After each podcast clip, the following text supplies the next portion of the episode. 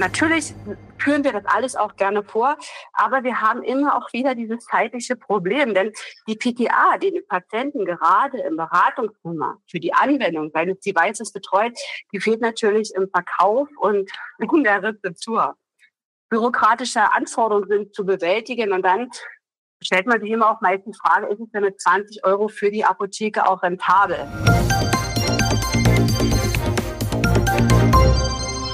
Heute ist wieder Mittwoch und damit Podcastzeit bei das PTA Magazin.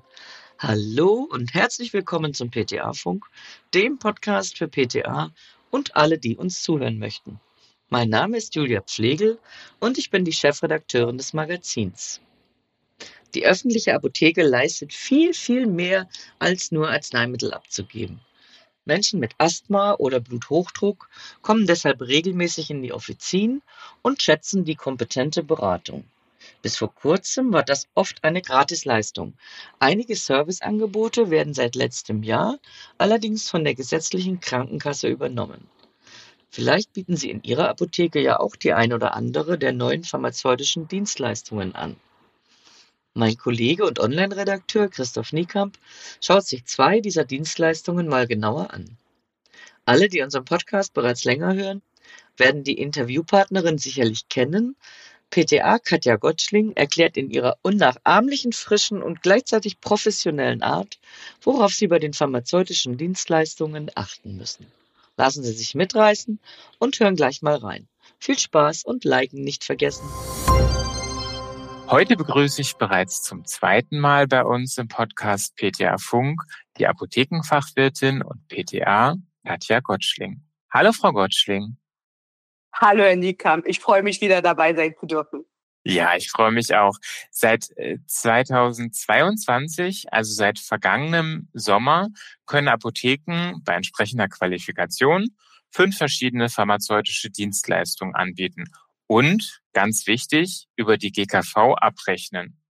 Sie arbeiten in der Apotheke am Kreisel im hessischen Königstein und heute in dieser Podcast-Folge wollen wir uns auf zwei der pharmazeutischen Dienstleistungen konzentrieren, nämlich das Blutdruckmessen und die Einweisung in die korrekte Inhalationstechnik. Fangen wir einfach mal an mit dem Blutdruckmessen. Wer hat denn überhaupt Anspruch auf dieses Blutdruckmessen in der Apotheke? Nun, wir sind Apotheke und wir leben Apotheke und daher ist jeder willkommen, sich den Blutdruck messen zu lassen. Gerade ältere Stammkunden genießen natürlich die Aufmerksamkeit und das kleine Gespräch im Beratungszimmer. Als Dienstleistung kann es abgerechnet werden, wenn der Versicherte nach Selbstauskunft einen bekannten Bluthochdruck hat und mindestens ein blutdrucksenkendes Mittel einnimmt. Dazu zählen Beta-Blocker, Diuretika, ACE-Hämmer, Satane und Calcium-Kanalblocker. Die Blutdruckmessung erfolgt dann einmal im Jahr und ändert sich jedoch die antihypertensive Medikation, sprich ein neuer Wirkstoff kommt dazu oder eine andere Dosierung, dann kann natürlich auch früher gemessen werden und abgerechnet werden. Ja, super. Also eigentlich einmal im Jahr, aber wenn sich was ändert, dann auch zwischendrin.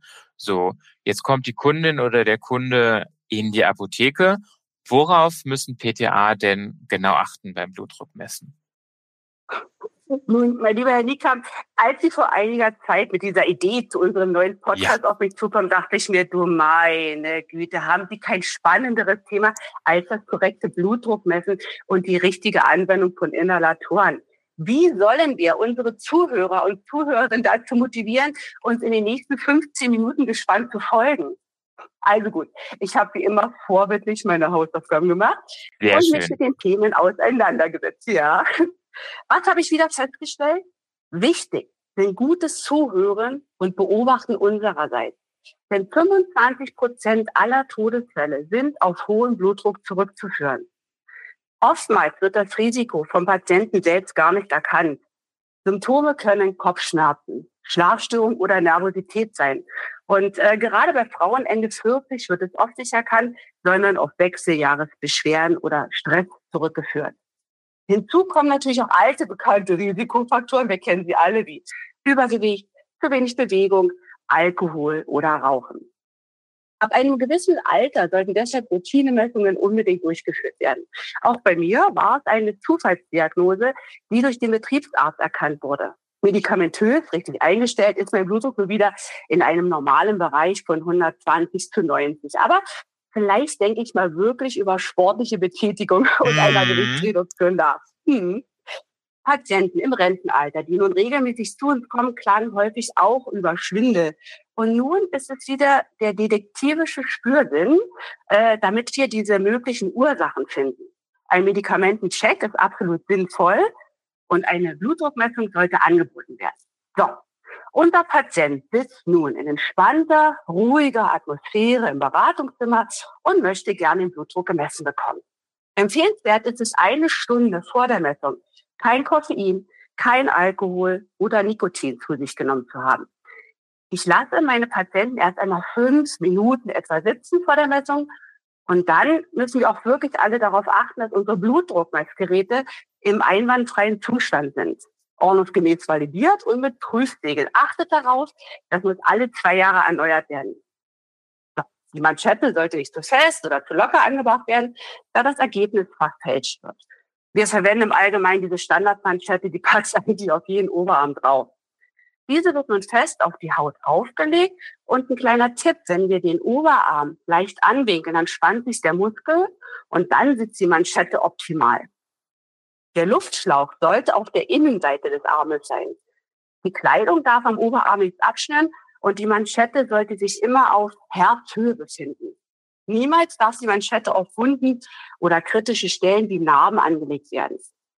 Die Beine dürfen nicht übereinander geschlagen werden. Und dann sage ich zu meinen Kunden, wir schweigen für die Zeit der Messung, genießen die Stille und das Handy sollte möglichst weggelegt werden. Es gibt natürlich Ausnahmen, bei denen im Stehen gemessen wird. Hier handelt es sich um Patienten mit orthostatischer Hypotonie, also dem plötzlichen Blutdruckabfall.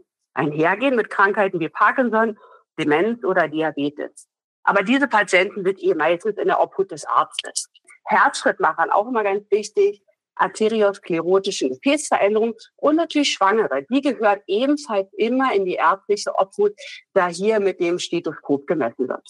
Super, super, super. Also ganz wichtig, im Sitzen aufpassen, dass die Manschette richtig sitzt. Das haben Sie super erklärt. Jetzt wurde gemessen. Jetzt erscheinen da ja so Zahlen. Können Sie ganz kurz erklären, was uns die Zahlen sagen und wie das dann richtig dokumentiert wird? Genau, also wir, wenn wir den Blutdruck messen, dann haben wir immer den oberen und den unteren Wert, Systole und Diastole und im Wechsel zeigen die Geräte auch den Puls an. Wenn wir den Blutdruck nun also richtig gemessen haben, ist eine Dokumentation unumgänglich. Und hierfür gibt es einen Infobogen, der durch die ABSTA in Zusammenarbeit mit der Deutschen Gesellschaft für Kardiologen entwickelt wurde und der im Internet als Download zur Verfügung steht. Aus diesem Bogen finden wir allgemeine Informationen zum Patienten und zur Anamnese. Und jetzt kommt unser Part. Wir messen dreimal hintereinander. Warum? Äh, ganz einfach, es entspricht der Hypertonie-Leitlinie, um Verfälschung vorzubeugen. Denn unser Blutdruck unterliegt immer wieder natürlichen Schwankungen wie Stress oder Aufregung. Eine Pause von zwei Minuten zwischen den einzelnen Messungen ist empfehlenswert und dann tragen wir die Ergebnisse ein.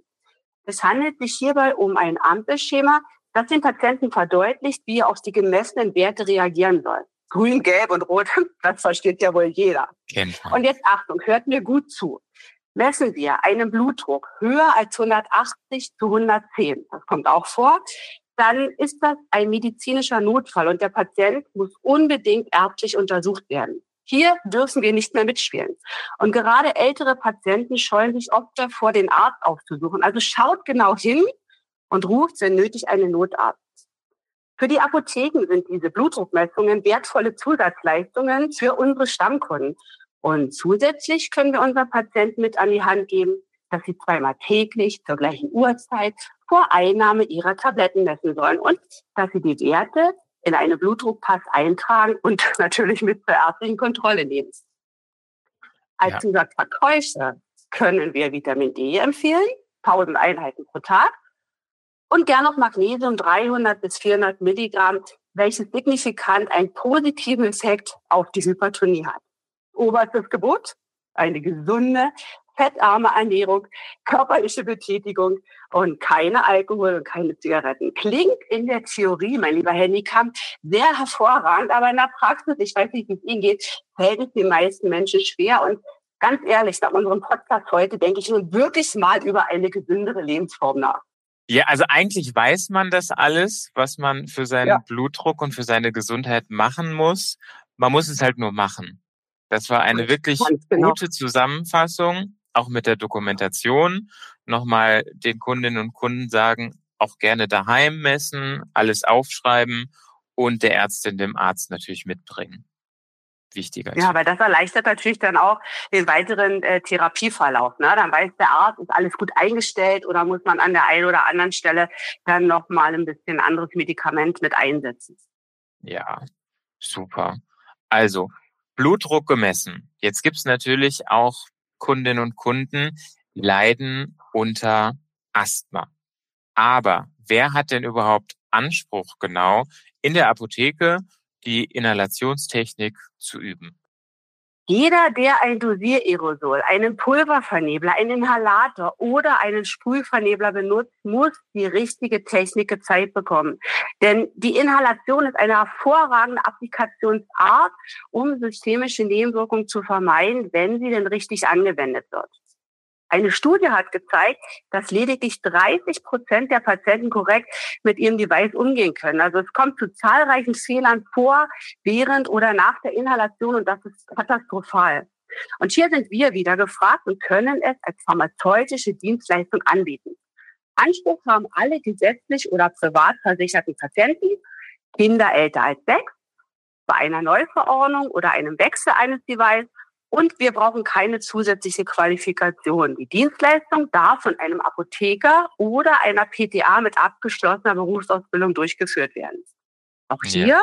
gibt es wieder eine schriftliche Vereinbarung zwischen Patient und Apotheker. Und Sie hatten es am Anfang genannt, aber ich muss es unbedingt nochmal raushauen. Na klar. Es ist die erweiterte Einweisung in die korrekte Arzneimittelanwendung mit Üben der Inhalationstechnik.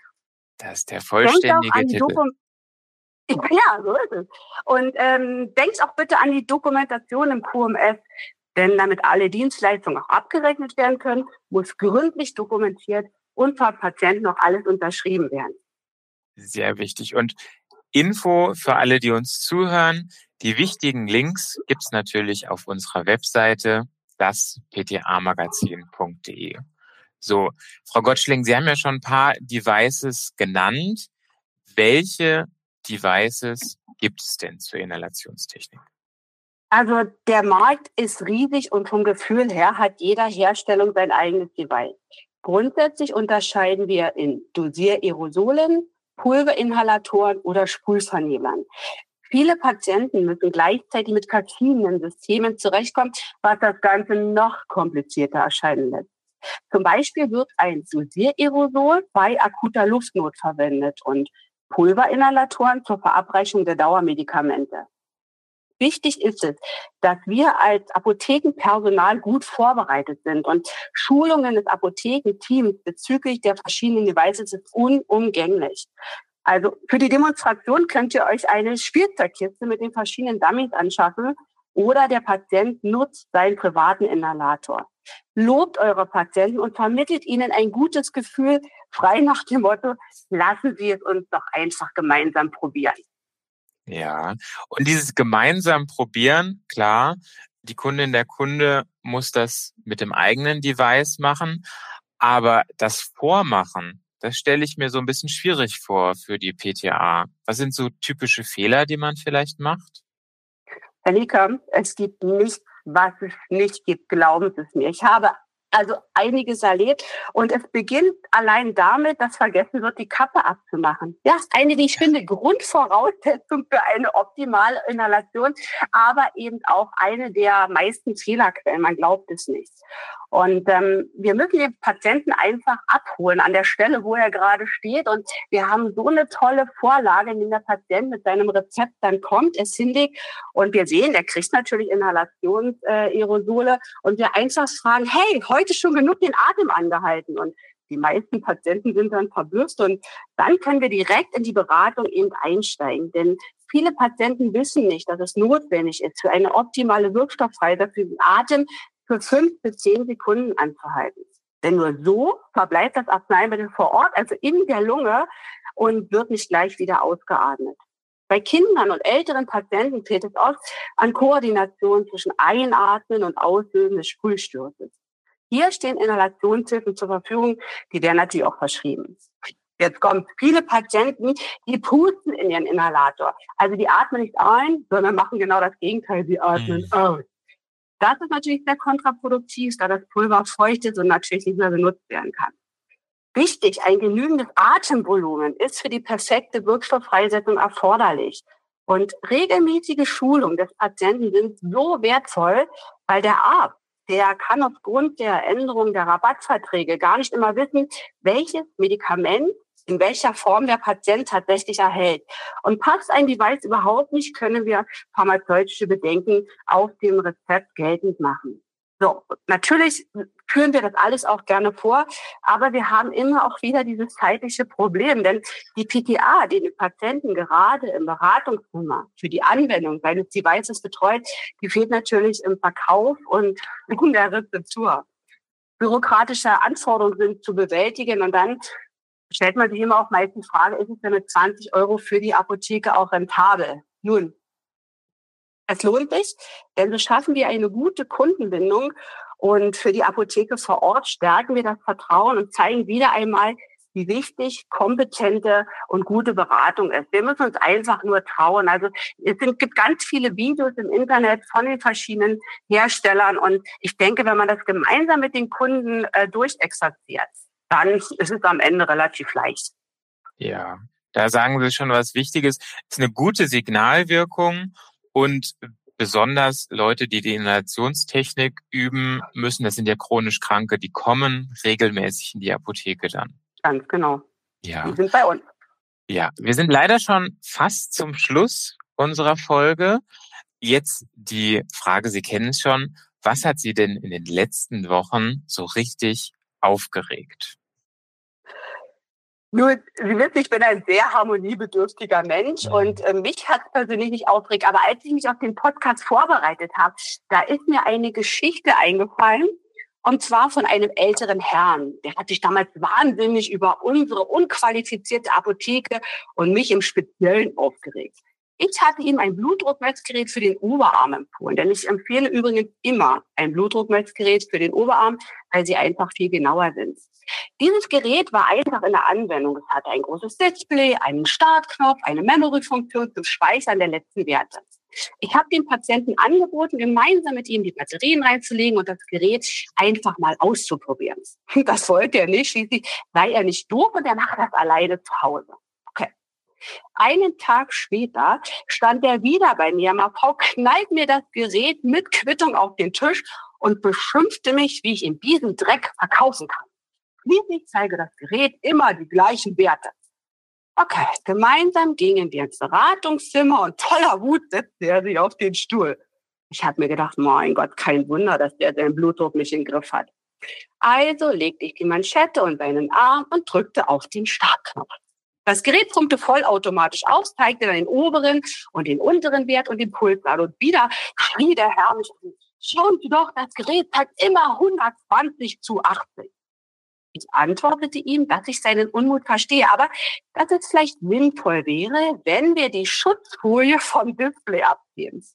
Und plötzlich, Herr Niekamp, war Ruhe im Karton. Dem Mann war es offensichtlich peinlich und er grummelte und brummelte irgendwas wie Entschuldigung vor sich hin, packte das Gerät wieder ein und verließ dann die Apotheke. Ach, herrje, es lag nur an der Folie. Es lag an der Folie, die war bedruckt, akkurat mit 120 zu 80. Also das war, das war toll. Also ja. für mich am Ende. Na klar, sowas vergisst man nicht. Und wirklich mhm. passend mhm. zu unserer Folge. Ich bedanke ja. mich für Ihre Zeit, wünsche viel, viel Erfolg weiterhin und machen Sie es gut. Sie auch, mein lieber Herr Niekamp. Bis dann. Tschüss. Tschüss. Das war unsere aktuelle Episode vom PTA Funk, dem Podcast von das PTA Magazin. Danke, dass Sie zugehört haben. Wir freuen uns über Downloads, Likes und Kommentare. Auf Wiederhören bis zum nächsten Mal.